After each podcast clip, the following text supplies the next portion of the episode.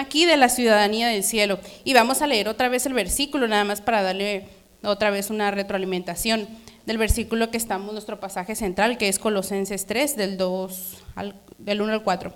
Dice, ya que han sido resucitados a una nueva vida con Cristo, pongan la mirada en, en, las verdades del cielo, donde está Cristo sentado en el lugar de honor, a la derecha de Dios. Piensen en las cosas del cielo y no en las de la tierra, pues ustedes han muerto a esta vida y su verdadera vida está escondida con Cristo, en Dios.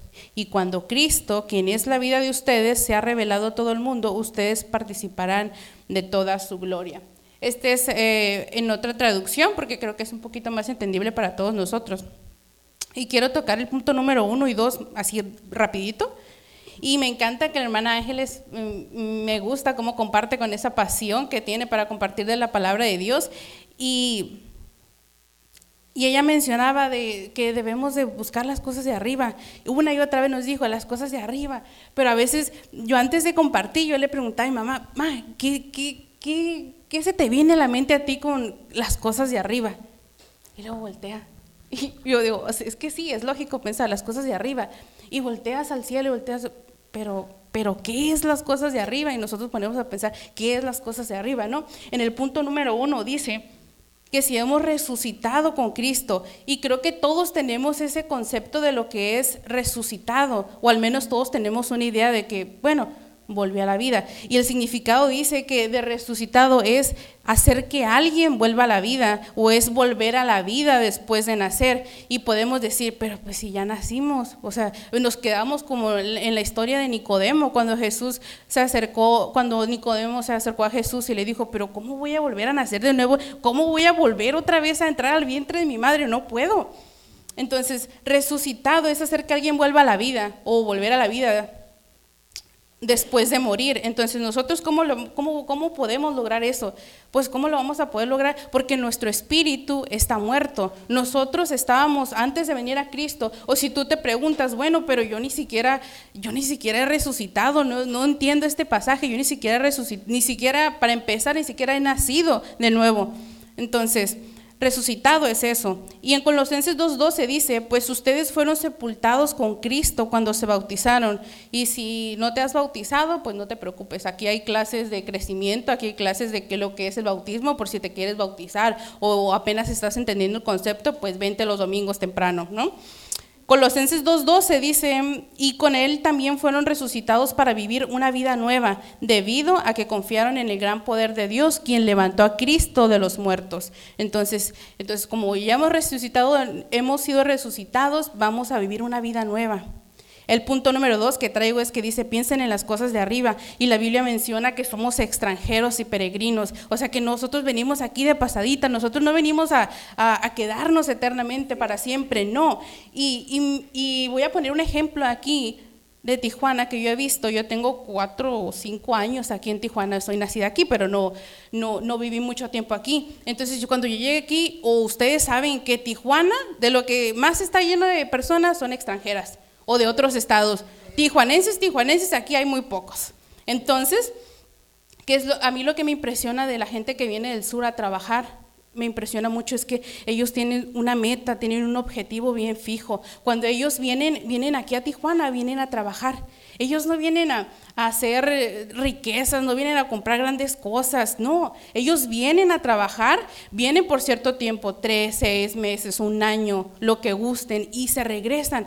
¿Por qué? Porque ellos tienen su hogar, ellos tienen a su familia, ellos tienen a, donde pertenecen y dicen, no, yo aquí no me quedo, o sea, yo vengo a lo mío y me regreso. Y eso debe ser un claro ejemplo para nosotros de que nosotros así somos, somos extranjeros aquí, somos peregrinos, venimos por un cierto tiempo, no venimos por mucho tiempo, aquí nos vamos a ir, o sea, vamos a morir, pero, pero vamos al cielo. Entonces, eh, les quiero leer Primera de Pedro 2.11, dice, queridos amigos, ya que son extranjeros y peregrinos, ya que son extranjeros y residentes temporales, les advierto que se alejen de los deseos mundanos que luchan contra el arma. Alejémonos de todo aquello que nos, que nos daña espiritualmente.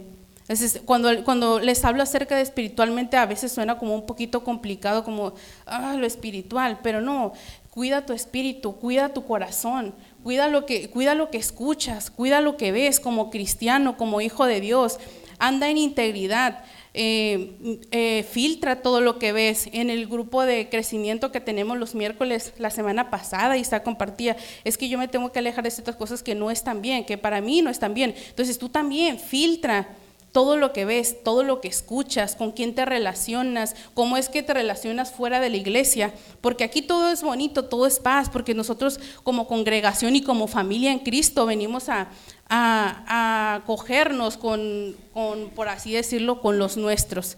Pero ¿qué hay de afuera? El mundo, nosotros estamos en este mundo, entonces nosotros vamos a relacionarnos con las demás personas. Entonces, cuida tu, tu lenguaje, cuida tu testimonio, porque tú eres, somos embajadores de Cristo aquí en la tierra. Cuida, cuida ah, pues lo que ves, cómo te relacionas y más que nada, cuida tu corazón. Porque aquí en la iglesia todos podemos decir, yo actúo conforme, conforme a la palabra. Mira, hermano, yo, yo oro, mira, yo, pero ¿qué dicen tus frutos? Y el pastor, y el pastor la semana pasada decía, ¿qué fruto estás dando? Y eso me resonaba toda la semana, qué fruto, o sea, y de verdad, qué fruto como iglesia, qué fruto individualmente estamos dando. Entonces, el punto número tres dice que nuestra verdadera vida está escondida en Cristo. ¿Y qué es lo contrario a verdadero? Lo falso. Entonces, nuestra verdad quiere decir que nuestra antigua vida era falsa, no era verdad, o sea, era de mentira, ni siquiera, entonces era mentira todo aquello que nuestros padres y nos hicieron daño, nuestra familia, la sociedad nos ha dicho, todo eso es mentira, esta es nuestra verdadera vida en Cristo. Entonces, y acerca de, um, de que nuestra verdadera vida está escondida con Cristo, les quiero, les quiero, les quiero mostrar una imagen, que es esta. Yo, yo, escogí esta y la verdad porque no encontré otra, pero, pero no sé si les gustan las girasoles imagínate la flor que más te guste. Este de arriba es el fruto. La raíz somos nosotros. La tierra que está llena de minerales, lo que hace que, que esa planta de fruto es Cristo. Cristo es los que nos mantiene con vida. Entonces, así es, nuestra verdadera vida está escondida con Cristo. ¿Escondida? ¿Por qué? Porque todos van a ver esto, todos van a ver el fruto, pero nadie va a ver lo que tú haces escondida con Cristo. Lo que tú haces en oración, lo que tú haces en tu casa, lo que tú haces cuando ninguno de los hermanos que está aquí presente te ve. Ese es el fruto que tú vas a dar. Entonces, el punto número cuatro dice que cuando Cristo se ha manifestado a todo el mundo, aquí habla acerca de la profecía, no sé si han escuchado, ¿cuántos de nosotros hemos escuchado la frase en todas las iglesias con nuestras abuelas? Y yo creo que mi abuela, su madre, no sé, Cristo viene pronto. Ya todos hemos escuchado, Cristo viene pronto. Y por causa de muchos falsos profetas dice que no, este año si viene Cristo, hermanos, prepárese. Entonces todos andan alarmados. Pero dice, no, Cristo ya no vino, Cristo ya se tardó. Entonces hasta habla, de, hasta habla de, la, de la profecía, de la segunda venida de Cristo. Pero de verdad, o sea, Cristo viene pronto. Y si te halla aquí en este momento, sentado donde tú estás, cómodo, ¿te vas con Él o te quedas? Entonces, dice que compartiremos de toda su gloria. Y yo constantemente soy, yo me considero como la loca de los ejemplos y, y de las preguntas. Yo le volví a preguntar a mi mamá, pero eso bien preguntona, y le pregunté a mamá, ma, ¿tú qué piensas que es la gloria de Dios? Todos hemos escuchado la gloria de Dios, ¿qué es? Pero yo dije, ¿qué es la gloria de Dios? Y me puse a investigar y constantemente empecé, empecé a llenarme de información, porque digo, no quiero hablar de algo que no sé. Quiero, quiero informarme, quiero educarme espiritualmente, no nada más para hablar por hablar, sino hablar lo que verdaderamente es. Y la gloria de Dios dice que es, eh, Dios es la gloria de Dios es toda la belleza espiritual de Dios, es su majestad, es el conjunto de todos sus atributos. Hace unas semanas, Amado hablaba, hablaba de la omnipotencia, omnipresencia, y omnisciencia de Dios. Entonces es el conjunto de todo su carácter, de todos los atributos. Entonces ahorita quiero hacer una, un ejercicio porque creo que ya se me van los minutos, entonces quiero hacer un ejercicio y quiero que en este momento me regales un minuto y cierres tus ojos Todos, en cabina también, me gustaría que todos, todos, en, todos, todos en general me dieran un minuto. Cierra tus ojos. Cierra tus ojos y no importa si, si, si tienes a tu mamá a un lado, a tu pariente, al que te da pena, quiero que cierres tus ojos. Y en este momento quiero que, que seas sincero contigo mismo, no conmigo, porque conmigo no, a mí me puedes mentir, pero a Dios no. Entonces, si en este momento tú mueres, no importa si ya tienes muchos años en la iglesia, si en este momento tú mueres, eh, levanta tu mano si no estás seguro. Ojo, yo no estoy diciendo si sí vas al cielo, no. Si tú no estás si tú estás seguro de que no vas al cielo, levanta tu mano. Si tú no estás seguro de tu salvación, si tú no estás seguro que el día de hoy tú si mueres vas al cielo. Ok. Listo, ya podemos abrir nuestros ojos. Ok. En este momento yo quiero explicarles acerca de, de ciudadanías, de la ciudadanía celestial, cómo podemos obtenerla. ¿Cómo, o qué, qué, significa eso? Entonces yo me puse a investigar y normalmente en, en, cualquier país que les guste, pero les voy a poner aquí nuestro país vecino y creo que todos por el sueño americano y esas cosas. Nosotros, eh, eh, la ciudadanía celestial y, cual, y la ciudadanía de cualquier otro país se obtiene hay una serie de requisitos. Dice que la podemos obtener cuando nacemos en un país. Si nacemos, obviamente, en México tenemos la ciudadanía mexicana. Nacemos en, Estados Unidos, la americana, ¿no? Pero también dice que la podemos obtener por nuestros padres. Si nuestros padres son nacidos allá, nosotros pues, automáticamente ya somos ciudadanos de aquel país. Entonces, yo me puse a investigar ah, los requisitos para para obtener una ciudadanía y en la mayoría hay dos requisitos principales, de todos hay dos principales y el primero es que pueda ser una persona de, que tenga un buen carácter moral, que seas una buena persona. La segunda, que te puedas aprender la constitución o que te sepas las leyes del país. Entonces esos son los dos requisitos principales, ¿no? Y quiero mencionarles algo acerca de los indocumentados. Esa es la persona legal. Si tú quieres ser legal en un país que no, no naciste ahí, pues obviamente pues tienes que cumplir estos requisitos, ¿no? Una serie de requisitos. Y los indocumentados son todas aquellas personas, pues estamos bien familiarizados con eso, ¿no? Por nuestro país vecino. Pero los indocumentados son aquellas personas que, que no están legalmente en un país o y gozan de ciertos privilegios. La persona que está en un país legal tiene beneficios y tiene privilegios, también tiene responsabilidades. y el indocumentado no, no tiene responsabilidades y siempre está con temor de que, oh, me van a deportar o demás. Entonces, em, en la Biblia dice todo lo contrario. En la Biblia dice que nosotros no podemos obtener esa ciudadanía celestial por herencia. Mi abuela fue cristiana y no todos sus hijos son cristianos. Eso es individual. O sea, es, ese trámite es personal, es individual con Dios, tú y Dios. Entonces, quedamos de que la ciudadanía no se puede heredar, chicos. Entonces, si estabas pensando que ya te salvaste porque tu abuela fue cristiana, no. No, así no es, ¿ok? Entonces, pero, pero volviendo al, al pasaje central, dice que hemos sido resucitados que hemos sido resucitados a una nueva vida y tú dices, bueno, pero yo ni siquiera he nacido.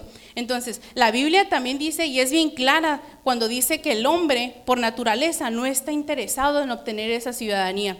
No le interesa para nada, porque aquí no le gusta andar haciendo lo que, lo que nuestra carne nos dice. Queremos, queremos, por ejemplo, queremos, estamos en una lucha constante y, y, y de verdad, pero yo ahorita estoy batallando un poquito con el ayuno y decía, pero me tengo que someter, Señor. Y venía y hasta ahorita, hasta ahorita que estoy aquí en este momento, o cuando venía manejando, mi estómago rugía más que mi camioneta, hacía más ruido que mi camioneta, en serio. Y decía, oh, pero no he comido, pero, pero tengo que someter mi carne porque, porque nuestro espíritu dice que es contra la carne. O sea, no podemos darle gusto a nuestra carne y también querer darle gusto a Dios o estar bien con Dios, no se puede. Entonces, a los seres humanos no podemos recibir la ciudadanía, vamos a ver una serie, no podemos recibir la ciudadanía celestial por nuestras obras. No la podemos, o sea, no hay nada bueno que tú puedas hacer en esta tierra para irte al cielo, nada, nada bueno. Y vamos a ver qué dice Romanos 3:12. Entonces, por nuestras obras, dice, todos se han descarriado y aún se han corrompido. No hay nadie que haga lo bueno, ni uno solo. La Biblia es bien clara y dice que ninguno somos buenos, ninguno hay quien haga lo bueno. Todos estamos perdidos. Tampoco podemos obtener esa ciudadanía por nuestra moralidad. O sea, si tú piensas que eres bueno, cada cabeza es un mundo. Y tú vas a pensar que haces lo bueno pero habrá tu vecino, tu familia, tu madre o tu padre o tus hermanos que digan, no, tú no, eres buena, tú no eres buena persona. Y veamos que dices jueces 17.6.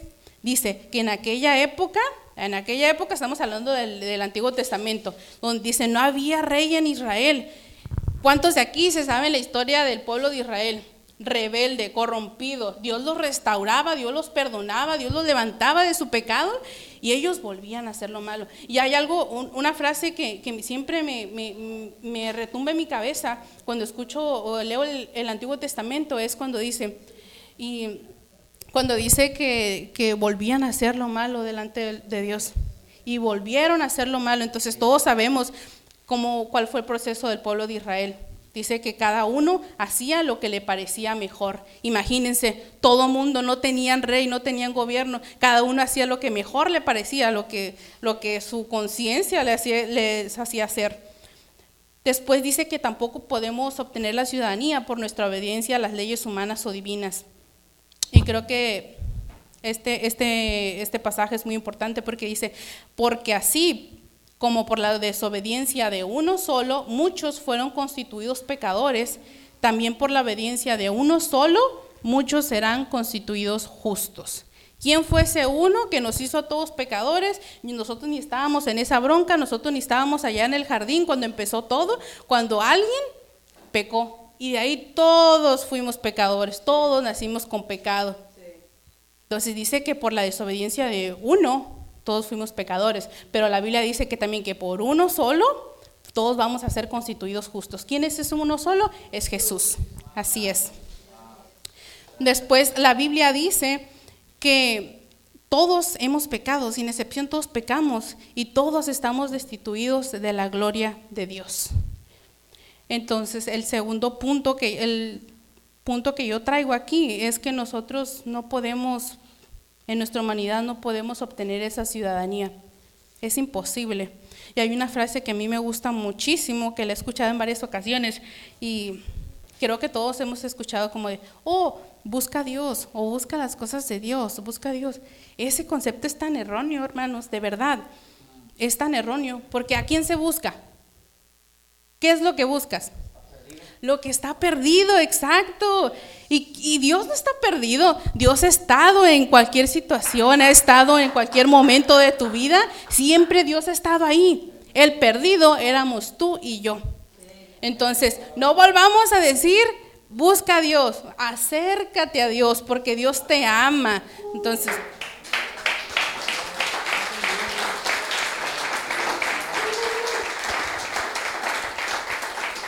Entonces, cuando nosotros ya hemos, ya hemos entendido esto, ¿verdad? Nosotros somos los perdidos y nos acercamos, ¿no?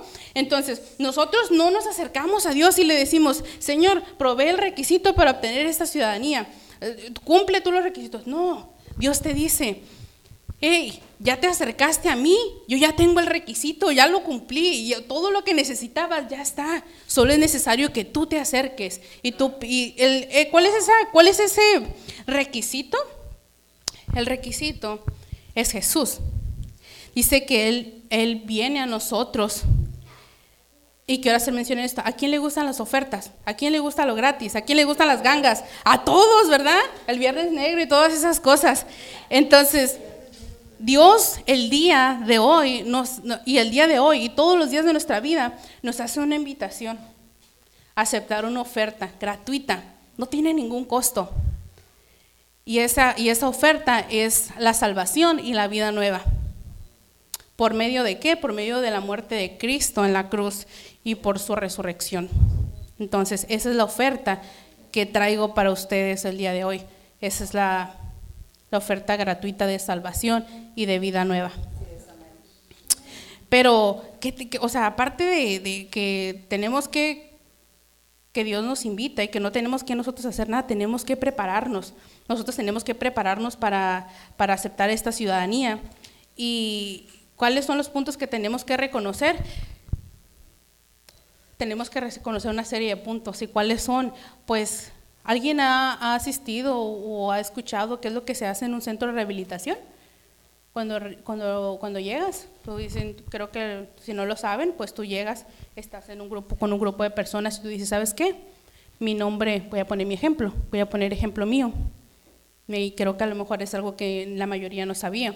Pero yo tuve que reconocer, y, y tú dices tu nombre, y dices que reconoces tu condición. Entonces yo tuve que venir a los pies de Cristo y decir, mi nombre es Miriam Carrillo y soy una adicta. Entonces, Tú reconoce tu pecado también, no conmigo, no con el pastor, no con el hermano, porque al final todos no tienes que darle cuentas a ellos. Vas a tener que darle cuenta, cuentas a Dios de tu vida, de lo que hiciste con lo que Él te entregó. Entonces, reconoce tu pecado, reconoce tu condición. Dice, tienes que reconocer que hemos nacido en pecado, que, es, que naciste en pecado. Y no sé si tengan ahí el pasaje de, el Salmo, 100, el Salmo 51, 5. Si no lo tienen, aquí lo tengo. Dice, yo sé que soy malo de nacimiento y pecador me concibió mi madre. Una cosa, primera cosa que tienes que reconocer, que, que has nacido en pecado, ¿no? El siguiente punto es que estamos bajo el dominio del reino de las tinieblas. ¿Quién sabe que este mundo es gobernado por Satanás? Creo que todos sabemos, ¿no? Que hemos sido, que este mundo lo gobierna Satanás. Tenemos que reconocer que la paga, la paga del pecado es muerte. Y vas a decir, bueno, entonces peco todos los días, todos, todos los días me voy a morir. No se refiere a eso, sino se refiere a la muerte espiritual. Espiritual. O sea, cuando tú pecas, cuando eh, constantemente estamos pecando, se produce una muerte. Y la muerte espiritual es aquella barrera que no nos deja estar en la presencia de Dios.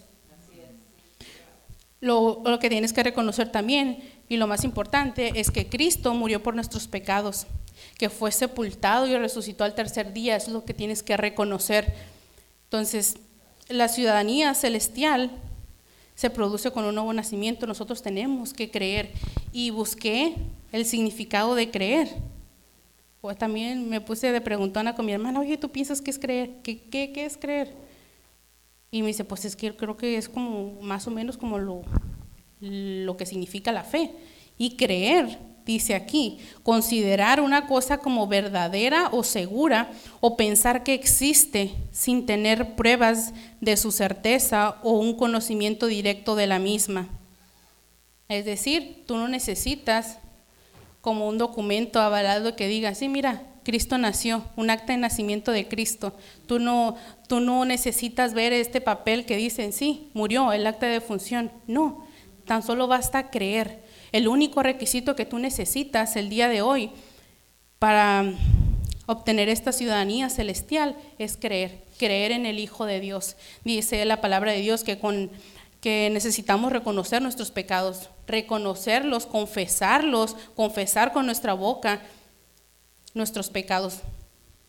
Y, por último, el certificado de este nuevo nacimiento, cuando nosotros nos arrepentimos y confesamos con nuestra boca nuestros pecados, ese certificado de nacimiento es que somos sellados con el Espíritu Santo de la promesa. Y qué increíble. Yo no sé si ustedes se han puesto, se han puesto a imaginar, porque yo he hecho mi mente a volar cuando leo, cuando estoy leyendo la palabra de Dios y me, y me impresiona mucho como de, Señor, te agradezco todos los días de mi vida, de verdad, yo te agradezco el privilegio, porque créanme, todos los que están aquí, que es de verdad un privilegio ser llamados hijos de Dios. Y hay algo que Isaac mencionaba hace unas semanas, porque yo hago mis notas de todas las prédicas y las, puedo repasar en la semana, y algo que, Isaac mencionaba y, me, y de verdad digo, sí es cierto, estamos en el mismo canal. Digo, porque dice, una mentira que todo el mundo cree es que todos somos hijos de Dios. Eso es mentira. No todos somos hijos de Dios, suena fuerte y la verdad, de verdad, suena fuerte, pero es la verdad. La palabra de Dios no le podemos cambiar nada. Dice que todos, sí, todos somos creación de Dios, pero no todos somos hijos de Dios. ¿Qué necesitas para ser hijo de Dios? Creer en su Hijo, creer en la muerte y resurrección de Cristo. Entonces, ese certificado Dice que esto es, es, el certificado de nuestro nuevo nacimiento y de nuestra ciudadanía celestial. Es que tú y yo somos sellados con el Espíritu Santo de la promesa. Dios a pesar de que el privilegio que nosotros tenemos de ser llamados hijos de Dios, tenemos el Espíritu de Dios dentro de nosotros. Qué increíble, ¿no? Algo que no todo el mundo puede tener. El Espíritu mismo de Dios dentro de nosotros. Y es algo increíble, de verdad. Yo cuando me imagino, yo digo, el Espíritu de Dios está en mí. Entonces, atesora lo que tienes dentro de ti. Si ya has recibido a Cristo como tu Salvador, atesora lo que tienes, tienes el Espíritu de Dios. No dejes que nada, nada, nada en el mundo te quite la paz, te quite lo que Dios ya te dio. Gracias por escucharnos. Si te gustó el mensaje o sabes de alguien que debería escucharlo, compártelo. También te invitamos a que nos sigas en nuestras diferentes redes sociales que te estaremos compartiendo en la caja de descripción y así puedas acompañarnos en nuestros siguientes eventos. De nuevo, Gracias por apartar un tiempo para escuchar lo que Dios tiene para ti. Ten una bendecida semana.